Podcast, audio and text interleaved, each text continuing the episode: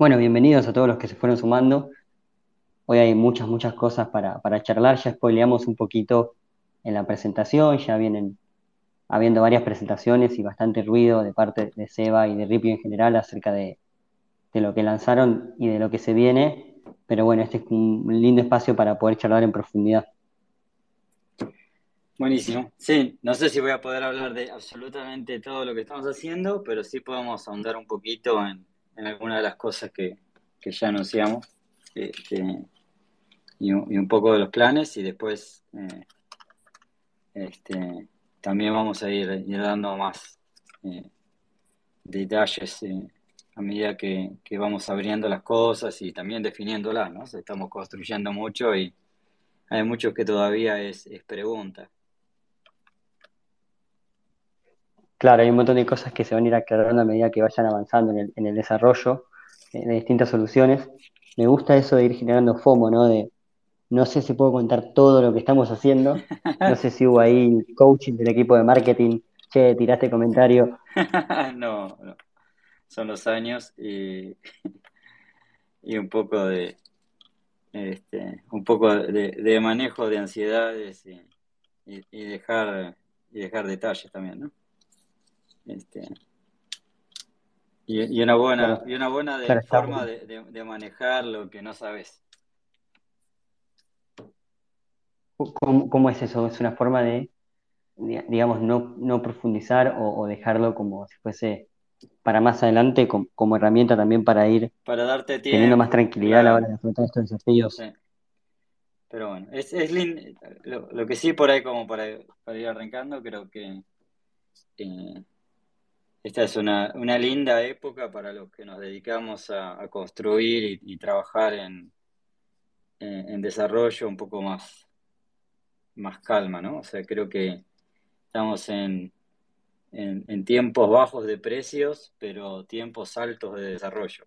Este, es una, una, característica bastante cíclica de cripto, ¿no? Este, nosotros, no solo nosotros estamos haciendo muchas cosas, sino que también la, toda la industria está haciendo muchas cosas. Este, eh, si mirás eh, no sé, los reportes de Electric Capital, por ejemplo, eh, estamos en all time high de, eh, de desarrolladores en, en, proyectos open source, por ejemplo, en, en, GitHub, ¿no? Este, el número más, más alto que hemos, que hemos visto, ¿no? Poco lo que se suele dar en estos periodos es esa, esa capacidad de que podemos, podemos desarrollar con un poco menos de ruido, ¿no? Y menos este, necesidad de estar llevando adelante la, mantener las cosas funcionando este, y más, más, más enfocado en, en crear valor. Bien, bien. Es algo que se, que se dice mucho, ¿no? Que los, los bear markets, los inviernos cripto, sirven para concentrarse en, en, construir, en generar valor, extraernos del ruido. Antes de pasar a, a lo que fueron anunciando estas semanas, me gustaría profundizar un poquito ahí en, en, base a tu experiencia, que, que es larga, ya tenés un par de ciclos por lo menos. ¿A, a, qué, ¿A, qué, tipo de ruido te referís? ¿Qué, ¿En qué sentido uno puede construir mejor en un invierno respecto de un bull? Que no, está, no hay tantas distracciones, no hay tanto quizá movimiento de parte de, del usuario, no hay tan, ¿qué, ¿qué, es lo que a uno lo deja construir mejor? No, primero eh, hay, hay, menos turistas, ¿no? Este, menos gente que, eh, que, que, está de paso porque el precio está subiendo. Eh, hay, hay, hay menos ruido de llevar adelante eh, escalando, escalar, por ejemplo, tu organización, tu infraestructura, tus productos. Eh, no sé, por ejemplo, nosotros tuvimos nuestro pico más alto en eh, noviembre de, del año pasado y, este, y en eso tuvimos que trabajar muchísimo, mantener todo funcionando, ¿no? Entonces, y, y tener, y, escalar la organización y eso lleva eh, muchísimos desafíos internos y lo tenés que hacer muy, muy, muy acelerado. Eh, y creo que también es, eso da, como respiros, ¿no? A, poder enfocarte en, en, trabajar en crear nuevos casos de uso, en entender cuáles van a ser los drivers del próximo ciclo. Este, y, en eso, por ejemplo, o para poner eh, eh, ejemplos más de, ciclos anteriores, vos ves que por ahí los, las cosas que, fueron los motores del último, no sé, por ejemplo, NFTs, eh, la mayor parte de los proyectos fueron fundados fin 2017, principio de 2018. OpenSea, Decentraland, eh, no sé, eh, muchos de los apes, eh, son, son todos proyectos de o, que, fueron que recibieron inversión al, final del, ciclo anterior o principios del invierno y, fueron drivers de fueron las cosas que fueron fueron motores eh, de, todo lo que se desarrolló en, el último, ¿no? Eh, creo que estamos en un, en un, momento parecido, en el que hay mucha gente que, muchos proyectos que recibieron inversión, hay mucha gente eh, que, que se queda a construir, y acá es cuando, en, estos periodos es en donde se construye mucho valor y, los mercados eventualmente los presean, eh, pero no es inmediato, ¿no? Toda esa construcción de, valor eventualmente es reconocida por el mercado eh, y, se, y, se vuelve a mover todo.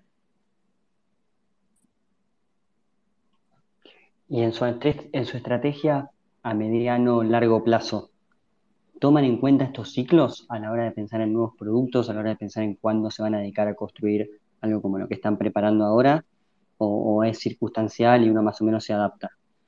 No, en, sí creo que todas las tecnologías tienen ciclos, ¿no? O sea, todas las... Eh, eh, creo que todas las tecnologías pasan por, por ciclos de adopción eh, habitualmente se hace una, curva, o sea, se las describe, a la, adopción de una tecnología se, se la suele describir como una curva suave, una curva S, que empieza despacito, eh, después eh, empieza a tener una, un, periodo en el que en el, en, el, que deja de ser inescalable o, muy difícil de usar. Hay una primera parte de early adopters en la que es muy difícil escalar, y después eventualmente pasa a una parte exponencial hasta, hasta que empieza a saturar y después se aplana la curva y, satura la tecnología. ¿no? Em, y en muchas tecnologías que, que siguen eh, esa curva, yo creo que cripto no, no es muy diferente pero tiene sobre esa curva S una, un, ciclo eh, de, de, adopción eh, que, está muy marcado de, cuatro años, eh, que viene embebido por el, ciclo del halving de Bitcoin, que es un ciclo de cuatro años.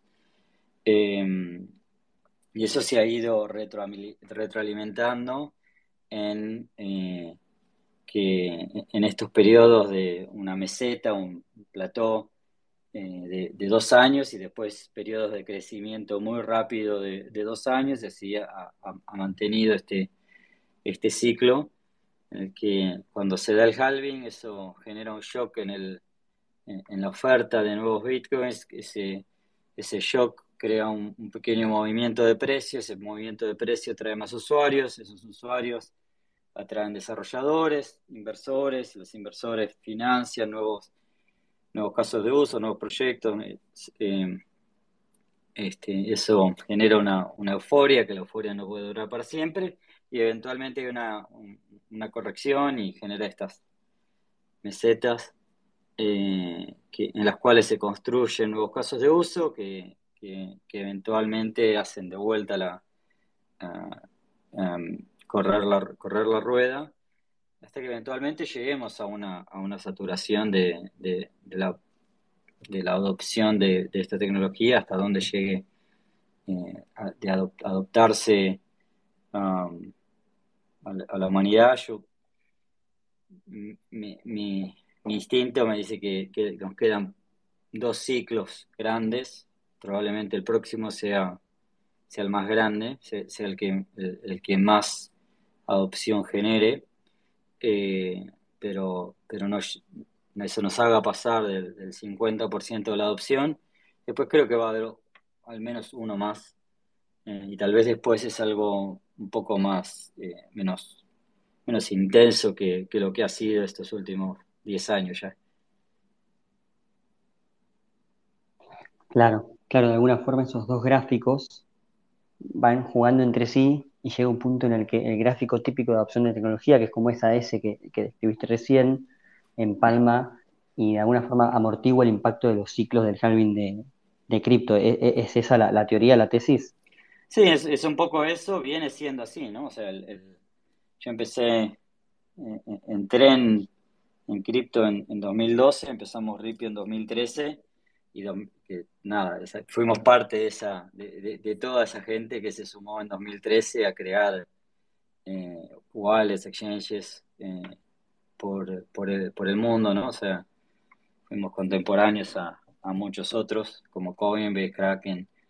Em, y después eh, eso fue seguido por, por un invierno tal vez el más fuerte, 2014-2015 Después se volvió a reactivar en, el, o sea, el halving, el primer halving fue en 2012 eh, y eso dio un, rally en 2013.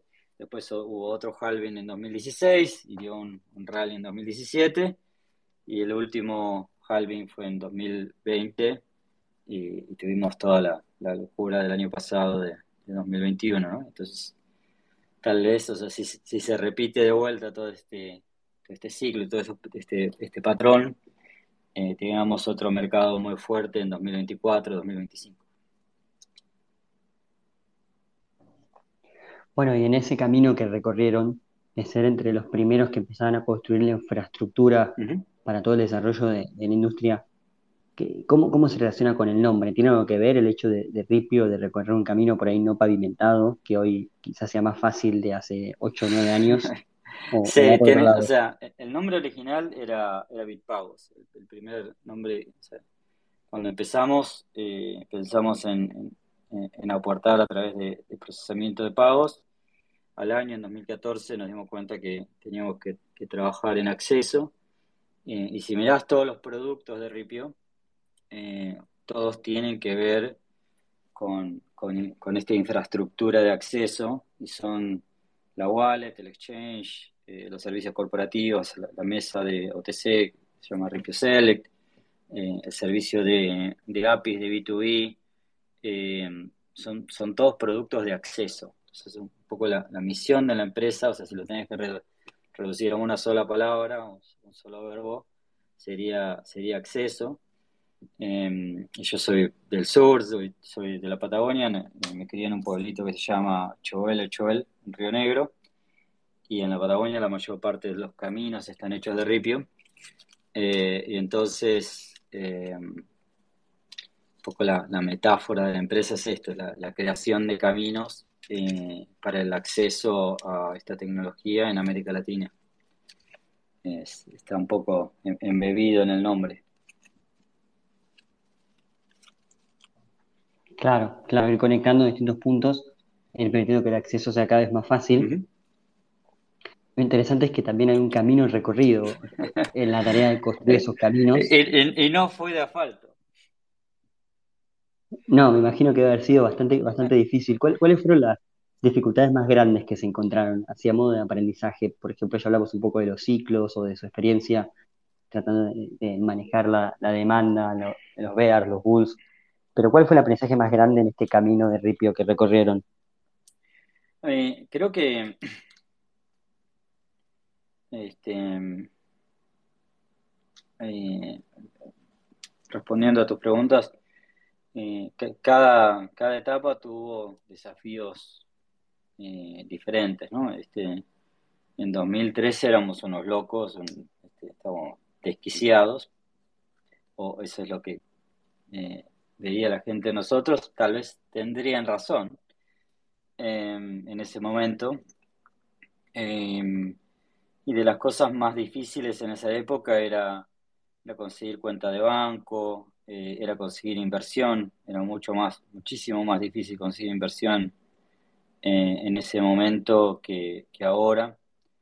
Em, bueno, ahora estamos en un momento muy difícil de vuelta, ¿no? Pero, pero que el año pasado, los últimos dos años. Eh, entonces, cada, cada, etapa ha tenido desafíos diferentes pero creo que siempre esta es una industria bastante difícil eh, y, y, es difícil sobrevivir. Es una industria en la que es, difícil, eh, ah, cuando nosotros eh, lanzamos, no, éramos los únicos, habría otros seis proyectos más que estaban intentando hacer una wallet o un exchange en Argentina, ¿no? y, y la mayoría no muchos no sobrevivieron eh, eh, y muchos no, lograron escalar, ¿no? Entonces creo que siempre lo más difícil es, sobrevivir a esta industria. De hecho, es, más fácil crecer que sobrevivir. Em, en, especial si, no sos si no sos cauteloso, ¿no? Este, hay, hay, hay, muchas trampas en el camino, me parece. Este, muchos muchos caminos que te pueden eh, llevar, llevar por lugares muy difíciles, ¿no? Este, y, en eso hemos, hemos tenido una, creo que, suerte y una combinación de, em, de, de, cautela y toma de riesgos en, eh, que, ha sido, que ha sido efectiva. ¿Hubo algún momento en el que dijiste, che, se está poniendo, se está poniendo difícil, no solamente ripio, sino cuesta arriba, piedra, todo? 2015 eh, fue un año eh, realmente difícil. 2015 em, fue un año en el que em, en gran, gran, parte de la industria eh, pasó a decir blockchain no Bitcoin. Eh, se, decía mucho eso, se decía, se decía mucho de esto de blockchain no Bitcoin, eh, que, la blockchain era increíble, pero Bitcoin no. Y, nosotros seguimos construyendo una wallet en Argentina eh, y con, ganas de abrir en Brasil y em, al mismo tiempo estábamos, seguimos manteniendo procesador de, de pagos y, era muy difícil em, levantar fondos en ese momento. Eh, y, tampoco había la... Eh, nada, ahora medio que estamos acostumbrados a los ciclos de cripto, en ese momento no, había pasado ninguno, ¿no? Ninguno que en el que se hubiera recuperado el mercado después de un periodo de, crecimiento. Entonces estaba, era todo bastante más más incierto, ¿no? Este, y, menos probable que, la cosa fuera a recuperar. Eh, nosotros lográbamos crecer, eh, pero era, era, bastante difícil convencer inversores y de hecho cerrar nuestra serie A, que fue diciembre de 2015, fue bastante difícil. De hecho, lo, cerramos la Serie A con, un mes de runway, nos quedaba fondos para pagar los sueldos de enero de 2016 eh, y, logramos levantar una ronda de, en ese momento, 2 millones de dólares, que nada, nos hizo, nos, puso en un, lugar eh, mucho mejor, pero fue el, ese fue el momento tal vez más difícil y en, y en enero de 2016 se, activó el mercado. De hecho, empezamos a crecer un montón y, y, cambió, cambió toda la trayectoria. Eh, y creo que, creo, creo que ese fue uno de los momentos de, de, mayor incertidumbre y en el que fue, era bastante eh, cuesta arriba ese momento para cualquier empresa que fuera así, eh, estuviera súper convencida de cripto y de Bitcoin y, de por qué esta tecnología era importante. Y había, en, ese momento había mucha otra gente trabajando en proof of concepts, eh, POPs para bancos, había, había, un montón de gente haciendo blockchains sin tokens, este, en el momento en el que, no sé, IBM hacía Hyperledger. Entonces fue, fue, fue un momento de eh, eh, casi eh, de, de, de, mucha convicción casi ideológica. Claro, claro, ese momento de corda también, ¿no? Que empieza a haber un montón de desarrollo de tecnología blockchain como el futuro, el famoso blockchain fixes this, y con la incertidumbre que, que por ahí nunca lo había pensado, pero hoy uno habla de ciclos y más o menos se orienta, bueno, son cuatro años, hay un bear, después un bull, tiene esta lógica, pero en ese momento no, no se sabía, no había un precedente que te ayudase a decir, bueno, ahora más o menos va a recuperar porque va a haber un shock de, oferta y demás. Entonces quizás transitarlo, me imagino que debe haber sido mucho más difícil y qué, qué interesante que en el momento en el que finalmente logran resolver lo de la ronda, lo de la Serie A, se activa el mercado de nuevo. Hay una frase de, una canción de los redonditos de Ricota que es, cuando la noche es más oscura, se viene el día en tu corazón.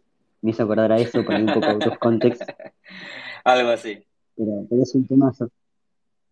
Y como, para dar un poco de contexto antes de pasar al presente y a lo que están y a lo que están lanzando ahora y lo que se viene, y, si puedes dejar algún alfa, mejor todavía. ¿Cómo fue ese camino? Empieza como Big Pagos, la historia ya, la he escuchado alguna vez, como para solucionar el tema de los pagos eh, del exterior, digamos, y después cambian a Ripio, entran en el juego todo este tema del acceso. ¿Cómo fue ese, ese camino? Primero el procesador de pagos, después el exchange, después qué fue lo que fueron haciendo hasta llegar a hoy. Eh, o sea, primero empezamos con el procesador de pagos porque eh, varios venimos de, de, una consultora de desarrollo de software en, La Plata. Eh, y, en esa consultora eh, hicimos muchos proyectos de, con, procesadores de pagos, este, em, trabajando para otras empresas por América Latina, y entonces fue como medio este, em, nos empezamos a fanatizar con, con cripto en los primeros meetups que hubo de, Bitcoin en, eh, en Argentina.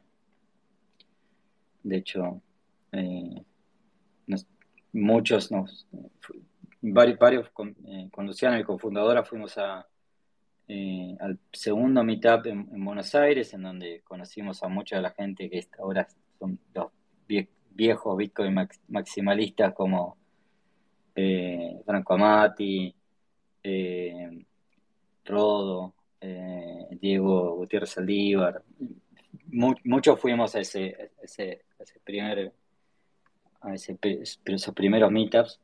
Este, de hecho, en el segundo regalamos, sorteamos un Bitcoin completo entre, los, entre los asistentes. Ojalá esa persona lo haya mantenido. Eh, y entonces fue natural para nosotros empezar con, eh, pensando un, un, procesador de pagos. En ese momento era el, primer, el, momento en el que había un cepo también implementado hace poco en la Argentina, entonces convenía cobrar en Bitcoin eh, y, tener una, y cuando lo vendías Bitcoin en Argentina, obviamente tenías la, tasa, eh, cotizaba como, eh, como, como, el Blue ahora. Entonces, nada, tener una, forma de cobrar con cripto generaba a, mucha gente que tuviera clientes en el exterior una ventaja competitiva. Eh, entonces empezamos a tener varios clientes que cobraban con, con, Bitcoin. Eh, y empezamos, y, lo que, y una cosa que empezó a pasar es que no había ninguna wallet local y no había un mercado local. Entonces había que vender en local Bitcoin, habría que vender en, eh, no, no, había un exchange local tampoco. Eh, y toda esa oferta de BTC, que no era tanta, pero empezó a hacer que empezara a bajar el, el, precio en Argentina. De hecho, en 2014 podías comprar Bitcoin a 10% de descuento en, en, Buenos Aires, eh, comparado con el precio internacional por, por la cantidad de, de, em, oferta que generábamos. También hay que entender de que era eh, todo bastante chico en ese momento. Eh, y este, entonces eso nos llevó a pensar, bueno, necesitamos que desarrollar demanda local eh, para, para, Bitcoin o, va, o, a generar siempre esta, eh, o, va incluso exacerbar toda esta, esta diferencia de precio que hay con el precio internacional. Y ahí es cuando surge la idea, bueno, tenemos que... Ahí es cuando empezamos a, darnos cuenta de que teníamos que tener una visión mucho más amplia. Y, que, y, esta idea de, de, trabajar en, en, acceso y en la infraestructura, eh, a mí me empezó a hacer más, más sentido, una, una, una metáfora con la Internet, em, en el que yo, cuando estaba en la secundaria en, en, Chuele, armé un proveedor de Internet, ahí es Dial-Up, para, para, conectarte a Internet, eh, y es cuando empecé a entender un poco más como metáfora que estábamos construyendo los, proveedores de Internet de, si hubieras sido un emprendedor en los 90, probablemente en tecnología hubieras hecho una de las cosas que se te hubiera ocurrido es hacer un proveedor de Internet. Este, en esta época eh, lo que se necesitaba es em, empezar a, desarrollar eh, el acceso y la infraestructura de acceso. Entonces, eh, de ahí es que surge toda esta, esta idea de empezar a trabajar en, en acceso y ahí eso tiene varias piezas y por eso es que cuando hablamos de Ripio a veces hablamos de una plataforma, ¿no? Eh, porque tiene un, un, set de productos de, que, todos pasan por, por alrededor de esto. Eh, y después, nada, empezamos a, ampliar la, la, visión y, pensarnos como latinoamericanos. Eh, y ahí hacemos el, sea, después de haciendo fast forward, Em, empezamos a, a, pensar en, en esto de, eh, de, empezar a cubrir a América Latina y el primer país que abrimos es Brasil, en el cual nos costó horrores hasta, hasta que eventualmente adquirimos un, un, exchange en, en, Brasil y eso un poco nos, nos destrabó el mercado y eh, hoy nuestra aplicación es eh, la segunda en usuarios activos eh, en, Brasil. somos, hay un exchange local que se llama Mercado Bitcoin, que tiene bastante, más usuarios que nosotros. Y segundos en usuarios activos estamos nosotros, con el, exchange se llama, opera con, la marca de Bitcoin Trade en Brasil. Y, y, bueno, y en eso, en, trabajando en, varias dimensiones. Este, y siempre fuimos, o por lo menos yo también siempre fui muy, muy bullish en, en Ethereum y en IT. Este, se, dio que en 2014 em, yo trabajaba desde, yo estaba viviendo en San Francisco, de hecho en 2013 cuando arranqué Ripio, eh, y en 2014 compartíamos oficina en una oficinita en, en una calle que se llama Alma Street, que es enfrente de Stanford. Eh, y compartíamos oficina en un, con, un, con una startup que se, llamaba Mirror.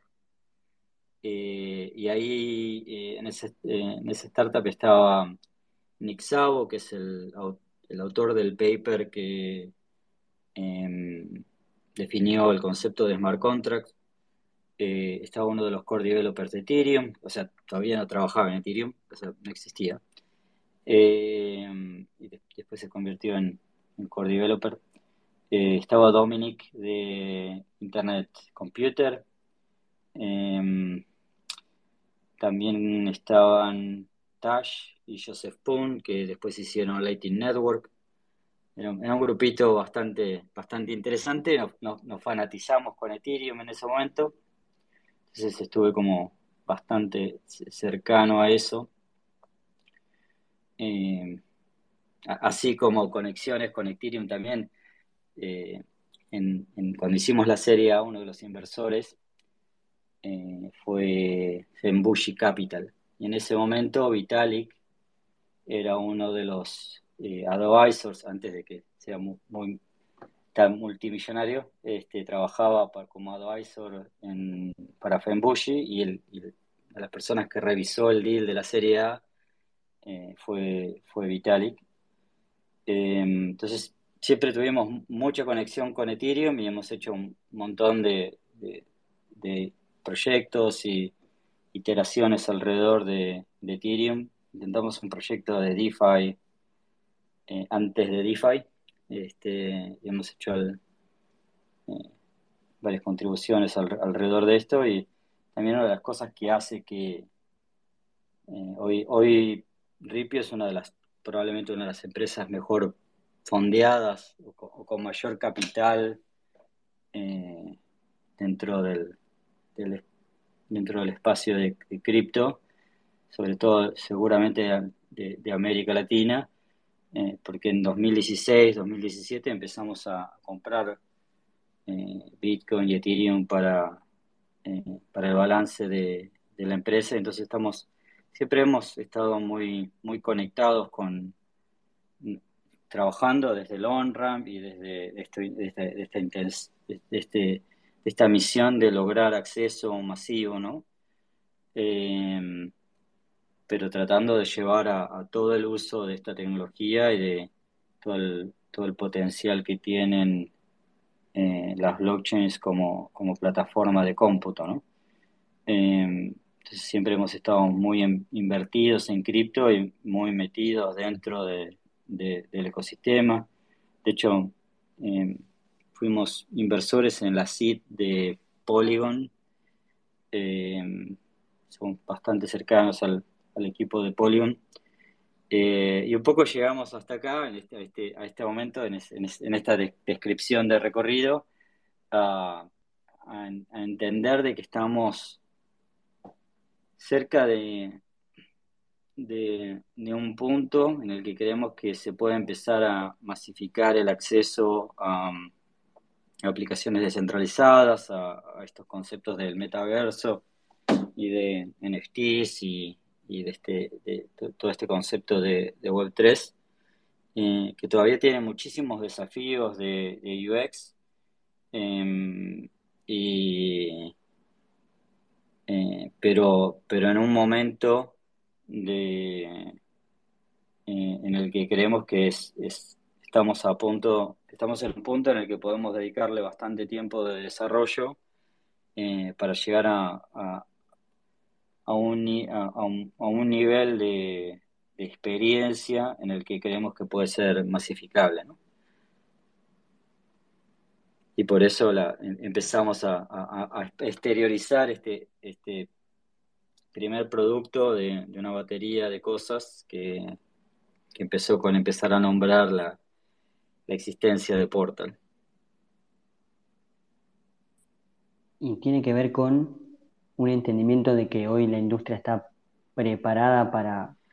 Eh, te diría que no. Para, para dar un siguiente paso o que la empresa está preparada para construir tecnología más descentralizada o de qué forma lo están, eh, creo, lo están, lo están pensando. Creo que se, se mm, confluyen un par de cosas. Eh, en parte, el, el, ciclo anterior tuvo un techo bajo eh, no, no, se expandió todo lo que se podría haber expandido porque en parte no daba la infraestructura, no daba la infraestructura ni de las empresas, ni de las blockchains, ni los fees de Ethereum, ni una, cantidad de cosas no nos, no nos permitían llegar mucho más allá. Eh, las, las experiencias de usuario, las UX, eh, eh, tampoco estaban listas. No los modelos de custodia no de, seguridad tampoco. Y en eso creo que tenemos la chances de que esto, de que eso se, empieza eh, muchas de estas cosas se empiezan a resolver en conjunto eh, y creo que ahí existe la oportunidad y esto no está resuelto, ¿no? Este, no, es, no es algo, nada está garantizado, de que confluyan un par de, de, de desarrollos en paralelo que, que tal vez nos den la chance de, realmente masificar toda esta tecnología en el, en el próximo ciclo. De poco de abajo para arriba eh, tenemos todo el desarrollo de infraestructura en las blockchains, desde las capas 2, las sidechains, los bridges, los, eh, la, escalabilidad propia de Ethereum, por ejemplo, eh, eh, la, escalabilidad del IT Network en, Bitcoin. Hay muchísimo desarrollo que nos va a poner más cerca de escala humanidad. No sé, por ejemplo, Ethereum está haciendo, eh, sí, en pleno invierno sigue haciendo 15 transacciones por segundo y porque puede hacer 15 transacciones por segundo porque es lo que dan los bloques y es por, lo contra los límites del, algoritmo de consenso, más no se le puede pedir a esta tecnología y ese es, ese es el, tope que, estamos teniendo de capacidad. Para ponerlo en, eh, en, escala con otras, cosas, Mercado Libre hace 100 transacciones por segundo. Visa hace 1500 transacciones por segundo y en Navidad hace 20.000 transacciones por segundo. Eh, estas son empresas o, redes individuales, ¿no? Entonces, eh, después del merge y activando sharding y con rollups, probablemente Ethereum esté entre 10.000 y 100.000 transacciones por segundo, lo cual empieza a acercarse a escala humanidad. Eh, entonces, y eso debería estar resuelto en los próximos dos años. Eso es como para, como para ir, en, no sé, en capas, ¿no?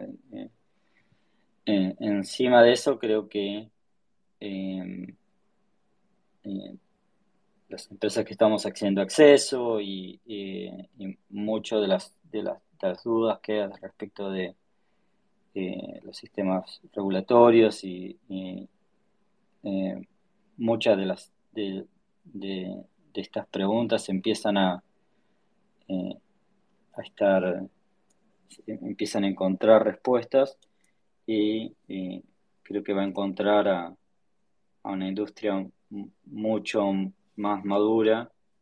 Eh, creo que también este, este ciclo va a limpiar a, muchos de los malos, malos actores o, este, a la, gente más, más comprometida. Va, a ser un buen proceso de, limpieza.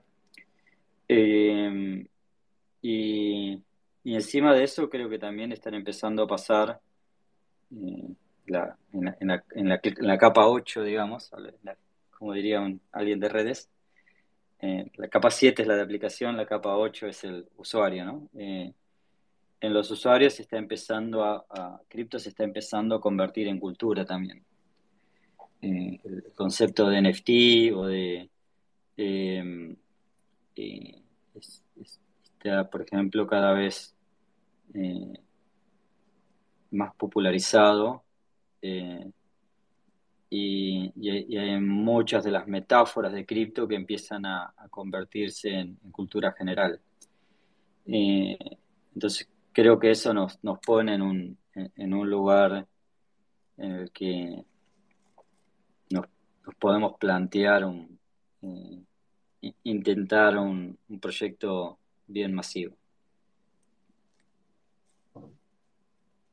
Bien, bien, o sea que son varios factores que entran en, en la decisión y en la, en el diseño por ahí de la estrategia y en el timing que tienen para, para anunciar y para ponerse a, a trabajar fuerte sobre estos nuevos desarrollos. Venimos hablando medio así como en el aire de, de, de Portal, Sí, incluso de- sacaron un libro. ¿Querés especificar bien qué es lo que anunciaron esta semana y qué se viene? dale, este, en, en- en- en sí Portal es un proyecto que tiene, que, empezó a investigarse hace dos años, un poco, un poco más de hecho. Este, así que eh, recién ve la luz y, eh, este, y- pasó de, no, de tener nombre en código y, exposición después de, un montón de, de- tiempo de investigación y, de desarrollo. Eh, pero bueno, este, en- no, no es, no es algo que empezamos hace poquito, eh, pero sí tiene muchas, eh, tiene muchas cosas que estuvimos investigando y que tuvo falsos comienzos también y, nada, una cosa muy sencilla, pero, pero bueno, este, en, una de las cosas que queremos en Ripio es que eh, está, está muy bien, está muy bueno que, que cripto te permita ser tu propio banco. Eh, yo tengo hardware wallets y muchos de nosotros tien- tenemos eh, hardware wallets o somos usuarios de MetaMask.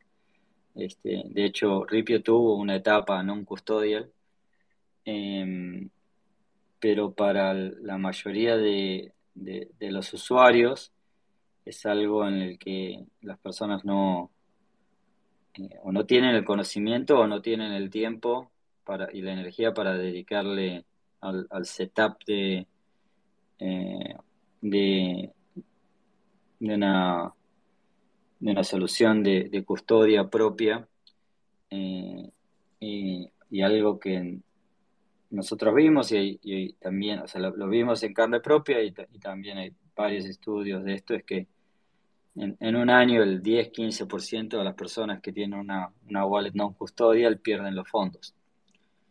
Eh, entonces, eh, pensando en una, un- una plataforma de acceso eh, a um, aplicaciones descentralizadas, a, um, todo lo que estamos planteando con, con- con esta tecnología, tenemos que encontrar una, una solución de custodia que, eh, que pueda ser masificable, pero al mismo tiempo que mantenga eh, muchos de los, eh, de, los, de, los elementos de seguridad. eh, se tiene que mantener un buen nivel de seguridad, pero sin tener que delegársela al usuario. Entonces, en eso, después de bastante investigación y de trabajo, terminamos en este sistema de multi-party computation. Y poco cuando logramos destrabar eso es que, que surge, bueno, avancemos en este proyecto de construir una, eh, un- una billetera que sea parte de la, de la familia de productos que le permita al usuario acceder a, a protocolos, aplicaciones centralizadas, al metaverso, a tener sus NFTs. Eh, y así es como, eh, como, como surge Portal este, y llega este, hace poco llegó a un grado de maduración en el que creemos que está lo suficientemente desarrollado eh, como para empezar a tener usuarios beta por fuera de, de usuarios de, de los empleados de Ripio. Y eso un poco es lo que, lo que anunciamos con, con, Portal. Eh, y después lo otro que también mencionaste es, eh, eh, en parte, en, parte siempre, las, eh, siempre tuvimos esta misión de, de ampliar el, el acceso y el uso de esta tecnología, y eso para nosotros siempre tuvo dos caras. Una es la construcción de las herramientas, eh, la construcción de los verbos, de, de enviar, recibir, eh, comprar, vender, guardar, este, son, son todos eh, son, son todos acciones que permiten las herramientas y un poco es eso la, la construcción de, de, las herramientas es es súper importante y es también para alguien que tiene tecnología lo más sexy.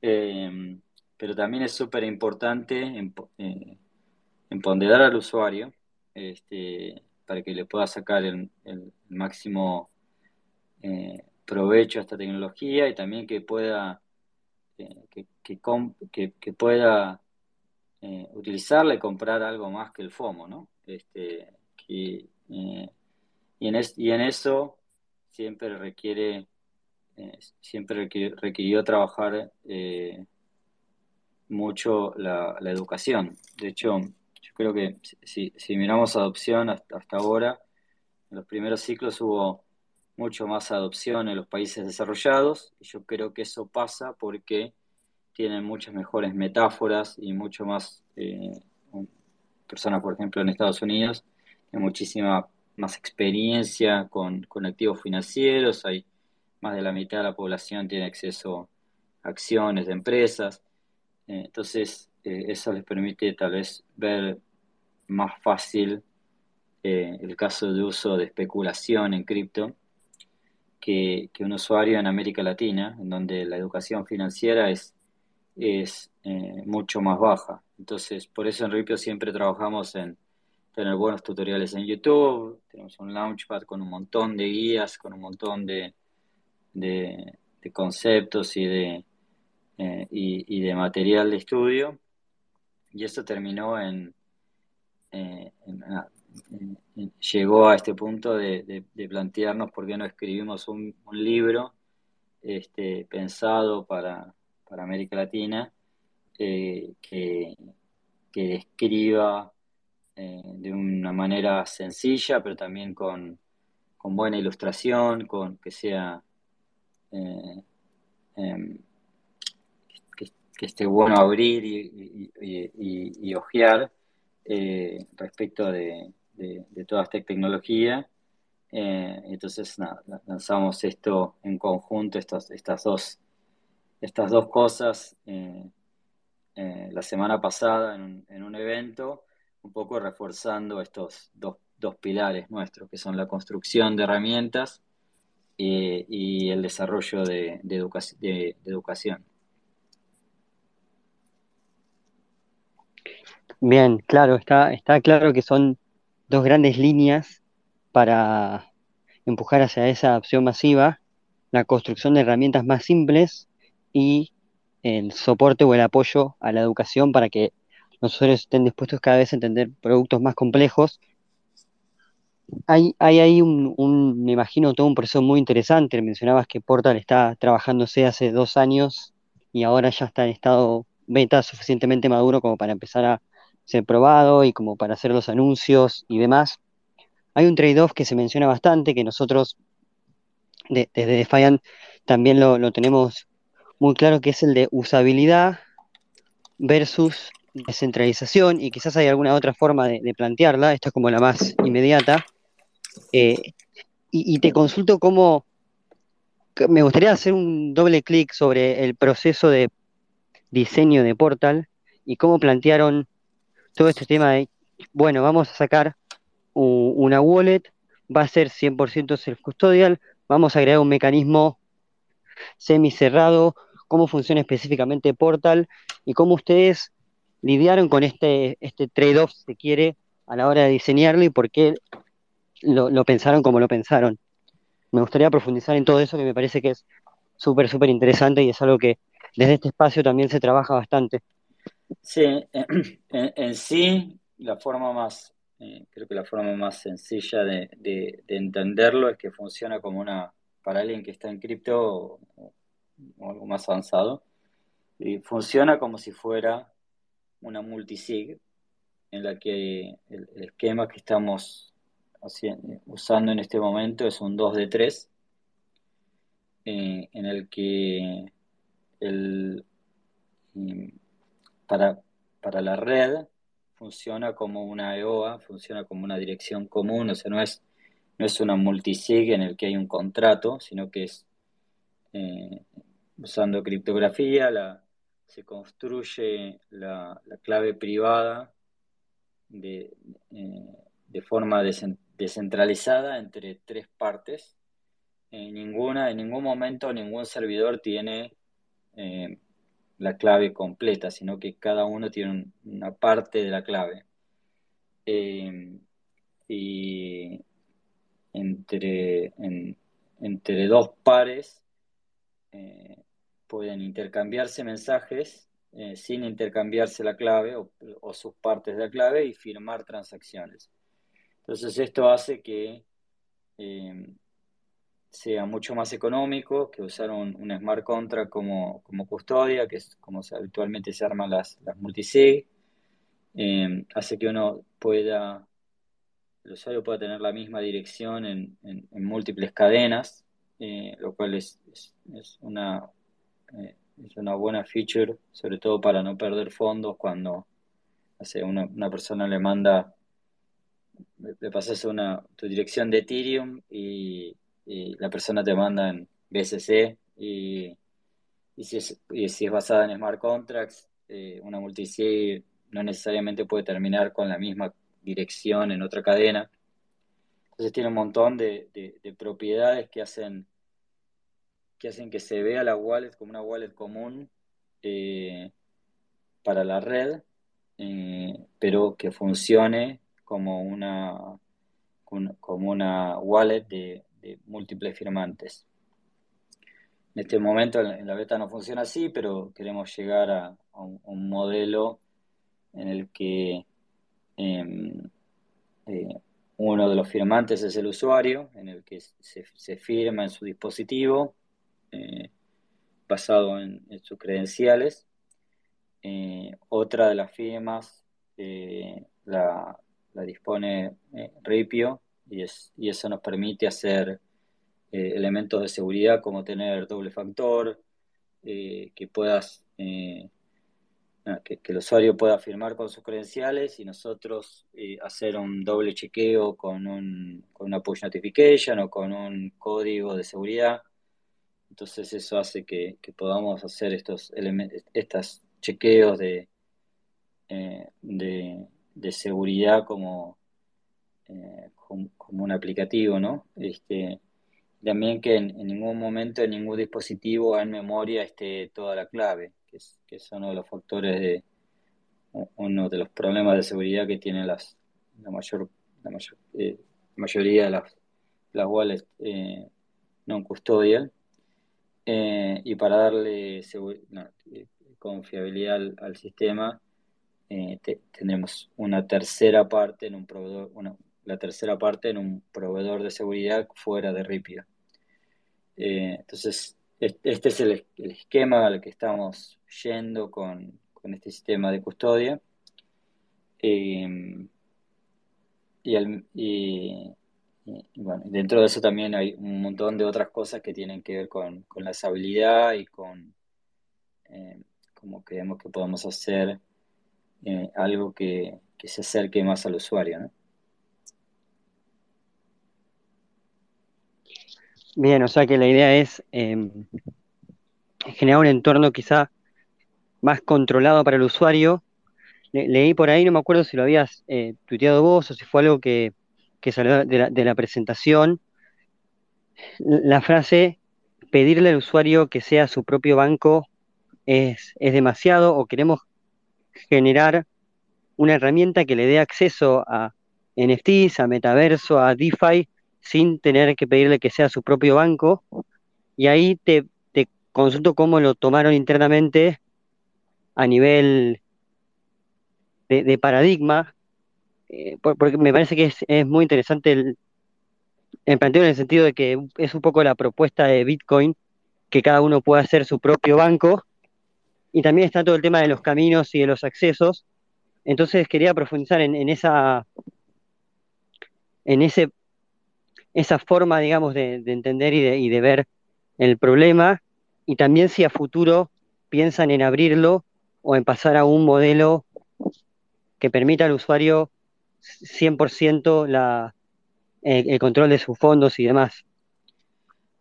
Sí, yo creo que hay muchísimas alternativas en, este momento y, esto no es... Eh, eh, nadie tiene un monopolio en cripto, ¿no? Entonces, creo que lo que estamos construyendo es para, no sé, para que mi vieja lo pueda usar. Este, y tiene 60. Entonces, em, eh, y que, pueda ser usado por tenga un, buen nivel de seguridad em, para usuarios que, no necesariamente em, pueden tener el, tiempo, las ganas y, la energía de, eh, y el conocimiento de eh, hacer backups, de, eh, de, cuidar la generación de una clave, eh, de, de cuidar que no, sé, que, no le infecten la computadora, de no instalar una extensión que le pueda robar las claves privadas del navegador, o que no necesariamente tiene el dinero para comprar una hardware wallet. Entonces, eh, hay, para, para un porcentaje grande de, la población estas cosas están como muy, muy lejos, ¿no? Sí me parece que esta tecnología se, se, sostiene sobre la capacidad de poder serlo, de, eh, de, de no ser un, un jardín con muros al que alguien controla la puerta, eh, sino que es, un, que, es, que es un espacio abierto en el que conviven muchas, eh, muchas soluciones. Y me parece que vamos a encontrar cómo poder llegar a la, a la humanidad si podemos resolver las necesidades de, todos los tipos de usuarios, ¿no? Entonces nosotros estamos yendo a un, a un, segmento de los usuarios eh, que, eh, que probablemente no, hagan todas las cosas eh, necesarias para, para tener un, acceso seguro a, a cripto y también pensando, trabajando mucho en un, un journey, un camino del usuario eh, que, sea de, eh, de, fácil acceso, desde entrar a la plataforma con pesos, poder comprar tus primeras criptos este, y llegar hasta, eh, hasta poder entrar al, metaverso con, con, una sola cuenta, con una sola eh, con, una, con una, experiencia eh, bien, bien cuidada y pulida, ¿no? A, eso estamos intentando llegar. Un poco esas son las eh, restricciones de, del problema que estamos intentando resolver, ¿no? Claro, claro.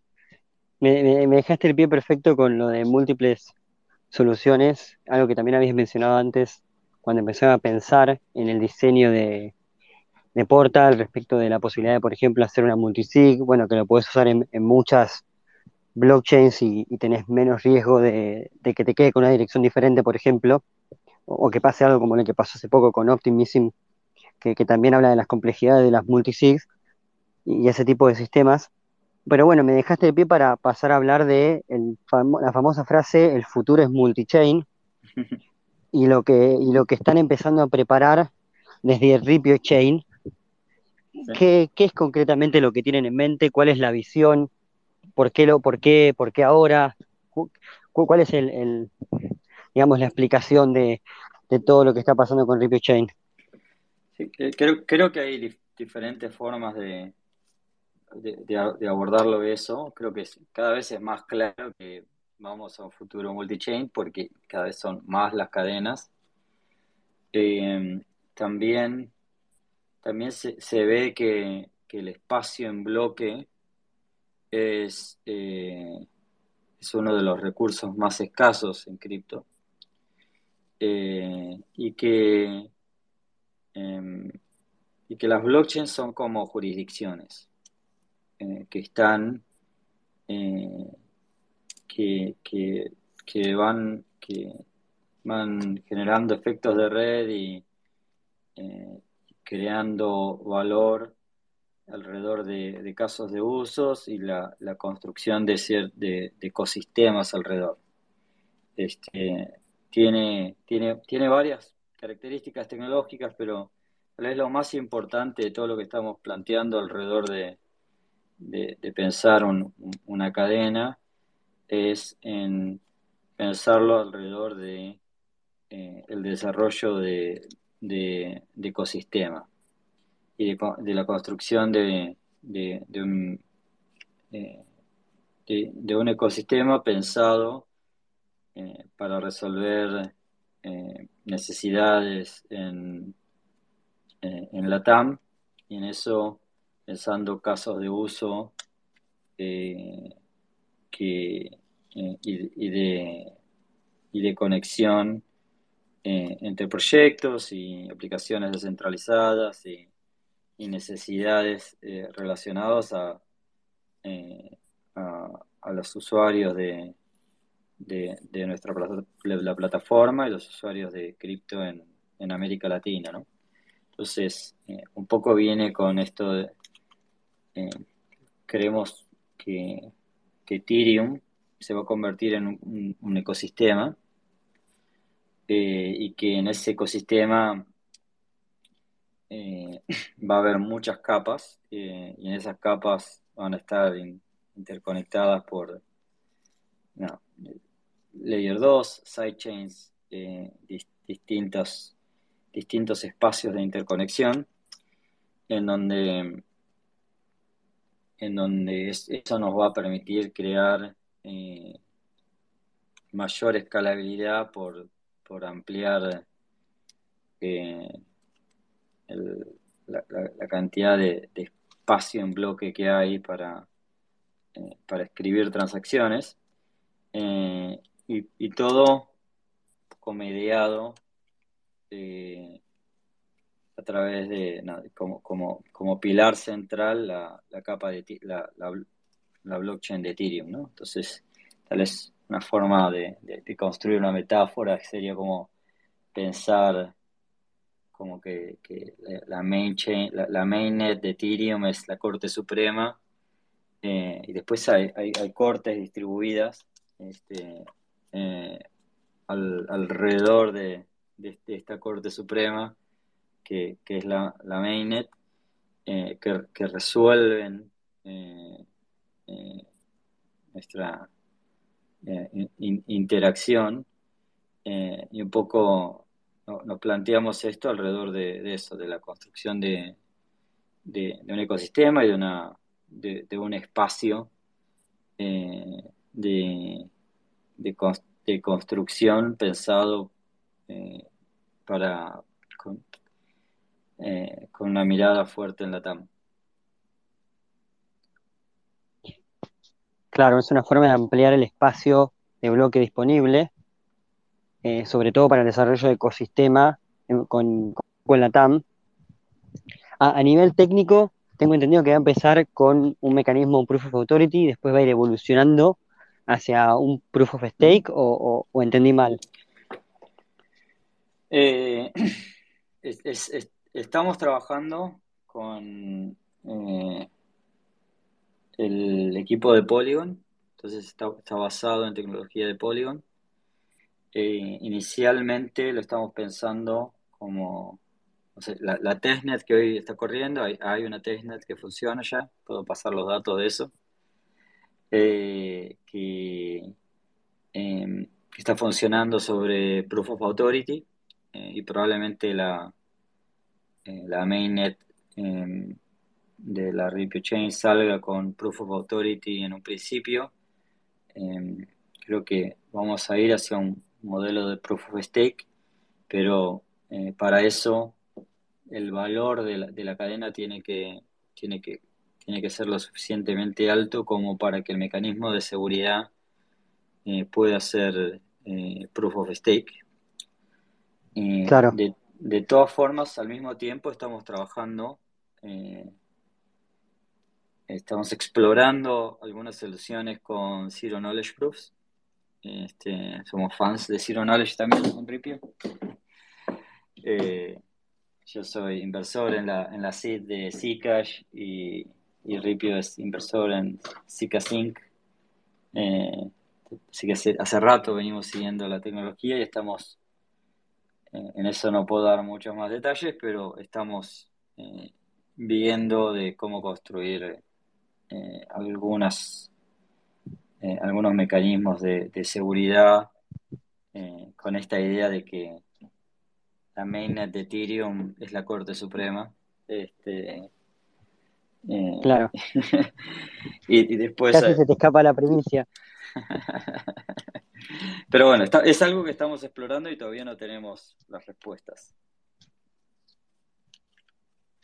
Bien, bien. Y, una consulta respecto a eh, Chain, más allá del mecanismo de consenso y, y el impacto, o mejor dicho, del foco en la construcción del ecosistema con soluciones específicamente para la TAM. Ya está corriendo testnet, o que yo podría tranquilamente em, conectarme hoy a la testnet desde otra wallet ser custodial. Eh, sí, hoy, pones el RPC de, la testnet eh, y hay un explorador, hay un faucet, te podés, eh, podés pedir tokens del, de la, de la testnet y deployar contratos, es compatible con EVM y, está live y hay algunos proyectos jugando eh, con, eh, con, la testnet y probando, probando que todo funcione. Mira, excelente. O sea que ya podemos empezar a, a, probar un poco qué es lo que anda pasando. La moneda de la blockchain va a ser la Ripio Coin. Eh, la idea es que sea RPC, sí. Ok, ok. Me gusta que volvemos a eso de por ahí no concentrarse tanto en, los detalles como una herramienta para dar margen de, acción y de maniobra más adelante, quizá, ¿no? A medida que vayan avanzando en el desarrollo de la tecnología, van a tener más claro cómo conviene terminar de implementarla o cómo conviene definir, por ejemplo, algo así como, la, como cuál va a ser la moneda y demás.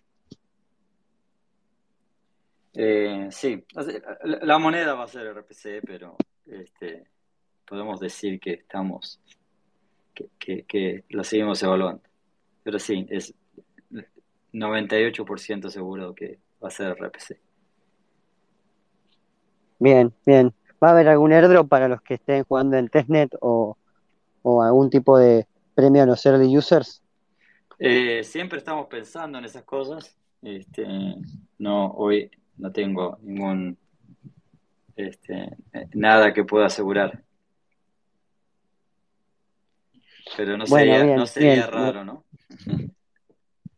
Claro, bien. buena, buena respuesta. Lo, que, lo que em, sí va a haber, eh, y, siempre tenemos, es hay un programa de Back Bounty de Ripio. Eh, sí que se encuentran errores y, y problemas, de, sobre todo de seguridad, en HackerOne se pueden reportar problemas y, eso siempre se recompensa. Este, siempre que se encuentre problemas de seguridad y eh, ahí va a haber recompensas para los white hacks que, reporten esas, esas cosas. Bien, bien, excelente. Bueno, hiciste un par, un par de anuncios. Eh, me, toca, me toca hacer a mí los anuncios parroquiales. Antes que nada, eh, cualquiera que quiera sumarse con alguna pregunta, más que invitados a abrir el micrófono y, preguntar. Eh, la idea es que ya, ya, hayamos tenido tiempo de profundizar sobre un montón de cosas y que ahora podamos abrirlo para, para charlas de la comunidad.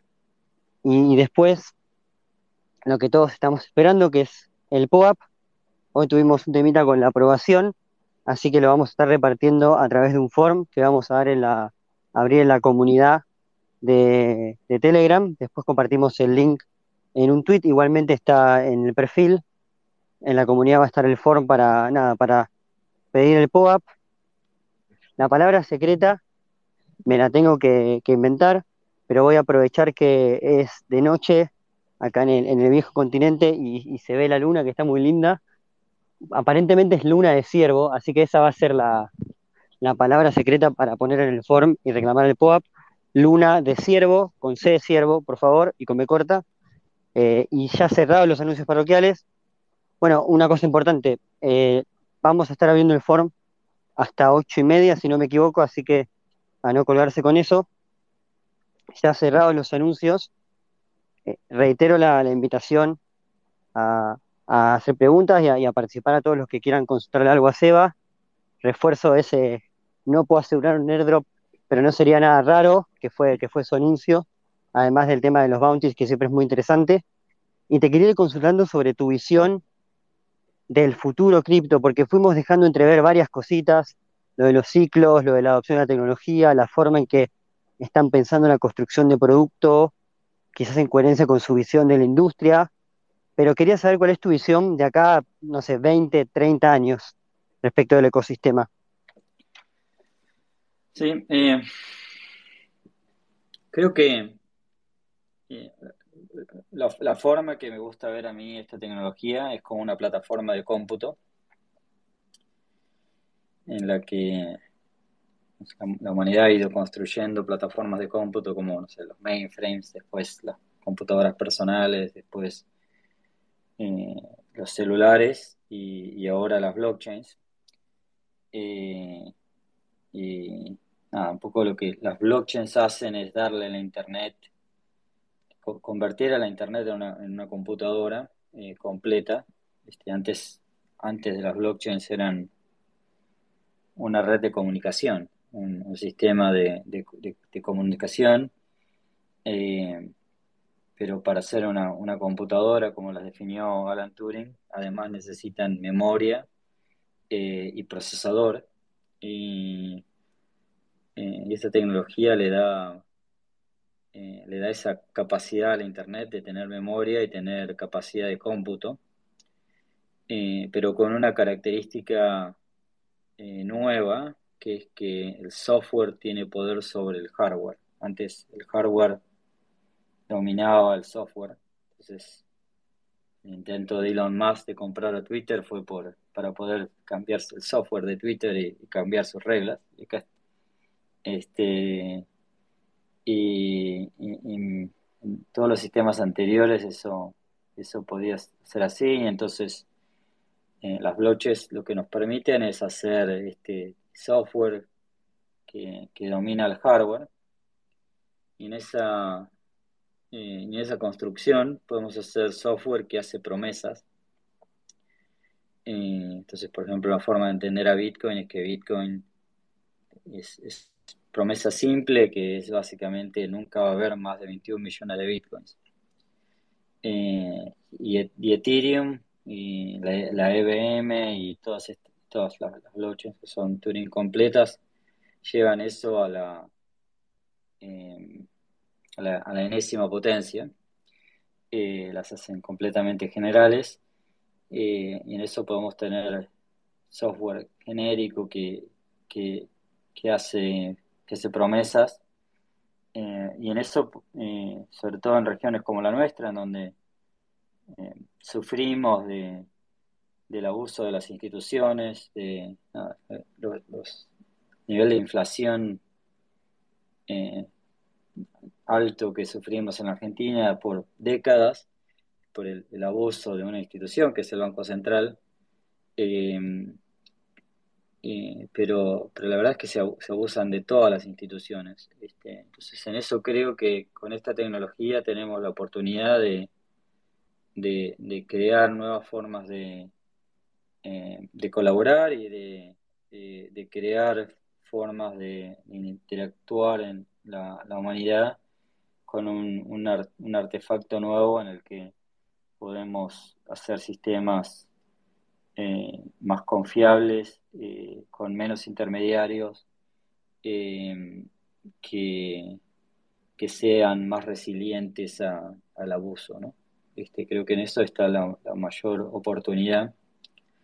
Y en eso me parece que hay, hay mucho de este, del registro de valor, de, de cómo vamos a interactuar los humanos que va a cambiar mucho en esos, en esos 20 años.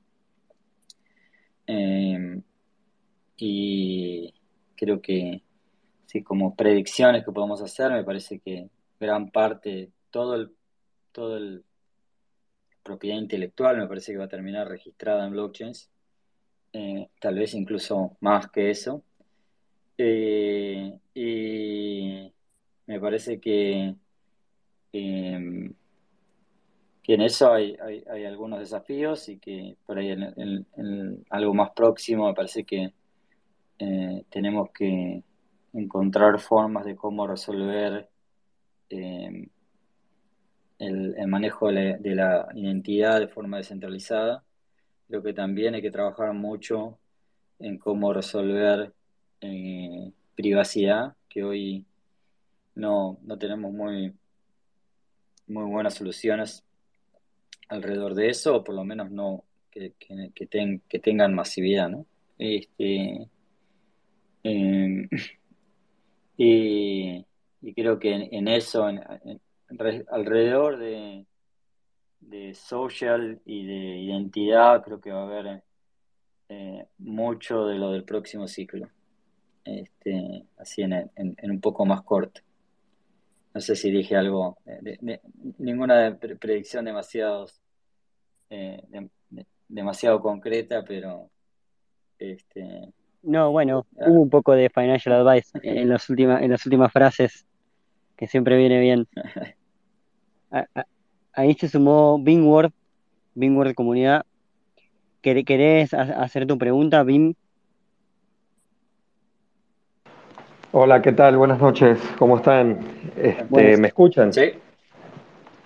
Fuerte y claro. No, muy, no más, más que, que, que, una consulta, me, pues, interesantísimo escuchar lo que ustedes todo lo que, lo que habló Sebastián. Yo pues particularmente vivo en, en la ciudad de Rosario este, y desde que llegué a Argentina la plataforma de Ripio fue una de las plataformas que me, que me dio como mi, mi primera movilidad de economía o, o, o, o mis principios de, de, de, cómo llevar mi economía personal en la, en la Argentina y pues felicitarlos por ese trabajo.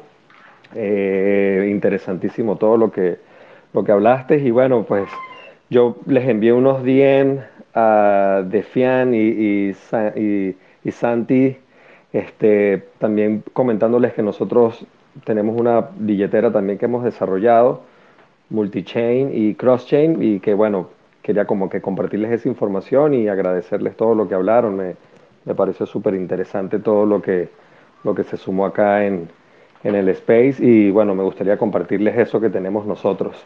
Así que agradecido. Buenísimo. Genial, genial. Gracias, bien por, por, participar, por compartir. Después voy a mirar bien el DM, lo veo con más calma, que, que si no me distraigo y me pierdo el hilo de, de lo que dice Seba, que es súper interesante.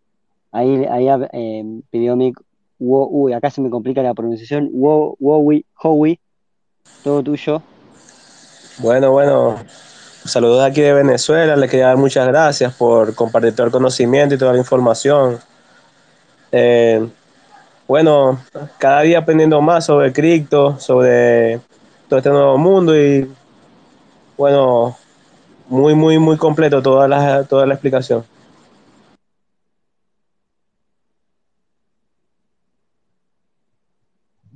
Bueno, muchas, muchas gracias, muchas gracias, Howie. Me, alegro que, que, hayas aprovechado el espacio y, y el conocimiento que, que, Seba compartió hoy. Ya para ir cerrando, me gustaría, Seba, que nos dejes con, algún mensaje, con alguna conclusión, digamos, de todas las cosas que charlamos hoy, que fueron varias, algunos temas con mucha solidez conceptual y con muchas cosas para pensar por atrás.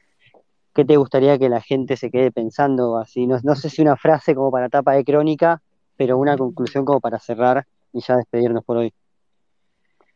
Eh, eh, así que me, viene a la mente en, en, este momento, me parece que muchas veces eh, eh la participación alrededor de, de, cripto a veces pasa por, por comprar alguna moneda o, comprar algún token. Eh, disculpas, este, pero bueno, Eh, pero hay, hay otras formas de participar que, me parece que son las eh, de, las más interesantes, las que generan mayor insight y más, más conocimiento que después te pueden llevar a hacer buenas decisiones de inversión, que es, em, que es probar, que es probar muchas cosas, es participar entre... Eh, este es un momento, si bien el mercado está hecho crema, eh, es, un momento de mucha actividad, de mucho desarrollo. Entonces los que se quedan a probar y eh, por más que no sean desarrolladores, que, empiecen a, jugar con todo lo que se, está desarrollando, eh, probablemente tengan un, un, mejor feeling o un, una, mejor conocimiento de qué es lo que va a, a, mover el, próximo mercado. Y en ese jugar y, aportar como, usuario en, lo que se está construyendo en este momento es como uno también puede aportar eh, valor y, creo que siempre que uno crea valor este, y, da, después el universo se encuentra las formas de retornarlo. Bueno, me encantó la, última frase como para cerrar. esa es una, buena frase como para hacer remera y creo que trasciende incluso el, ecosistema cripto. Me dejaste una última preguntita que, me habían tirado por la cucaracha y se relaciona con esto que comentabas de, participar, incluso si uno no es desarrollador. Estuviste en Barcelona, ahora luego de la pausa bastante, bastante romántica en Perucha, vas a estar en París hablando y después en Etlatam. ¿Cómo, ¿Cómo, ves todo esto de, la participación de los eventos y, el desarrollo de comunidad? ¿Qué consejo por ahí le darías a alguien que quiere participar o que quiere ir? Eh, creo que eh, hay, que ser cuidadoso con a cuántos eventos uno va y a cuáles. Eh, hay algunos que son muy importantes o pueden uno puede, puede conectar. Creo que eh, hay que tener eh, primero, no, no, sé si sirve ir a todos los eventos que existen, eh, pero sí, sí participar y, crear y conectar con otras personas y hacer networking sobre todo entre, entre la gente que está participando lo bueno de ir a eventos en, eh, en estos periodos más tranquilos es que eh, hay, creo que lo dije antes, hay menos turistas eh, y, hay, menos oportunistas, ¿no? Entonces hay, hay más gente enfocada en, construir y eso saca mucho el ruido, por lo cual se encuentra, se encuentra más señal. Ahora se, da que estoy yendo a estos eventos por eh, hay muy buena participación en ITCC de, gente que desarrolla eh, y se dio que eh, estamos lanzando Ripio en, España, entonces hacía muy interesante participar de, de, de IT Barcelona y bueno, ahora no podemos faltar a, a Itlatam. Este, que casi que se siente como un ITBA que hace mucho que no, eh, que no pasa, ¿no? Este, entonces, súper ansioso de, volver a conectar con, la comunidad argentina de, desarrollo, que ha dado muchos frutos también, ¿no? Este, em, y, se nota que hay una, una, una vibra muy linda en el, eh, en la gente nueva que está eh, eh, que, está en cripto, ¿no? Este... Genial, genial. Bueno, o sea, mil gracias de nuevo por haberte sumado, por haber compartido este espacio. Gracias a todos los que, los que nos siguen, como siempre, todos los martes a las 7 de Argentina. Y nada, un placer realmente, me quedo con ese mensaje de, de la linda vibra que se maneja en el ecosistema LATAM, eh, el pequeño guiño a el LATAM que, que ya falta cada vez menos. Y bueno, nos veremos por ahí. Saludos a todos. Gracias de nuevo. Gracias. Para el POAP dentro de, de Telegram compartimos el foro. Bueno, gracias a todos, que tengan buenas noches, gracias por el espacio. Espero haber sido claro y no, este, y nos seguimos viendo por el metaverso.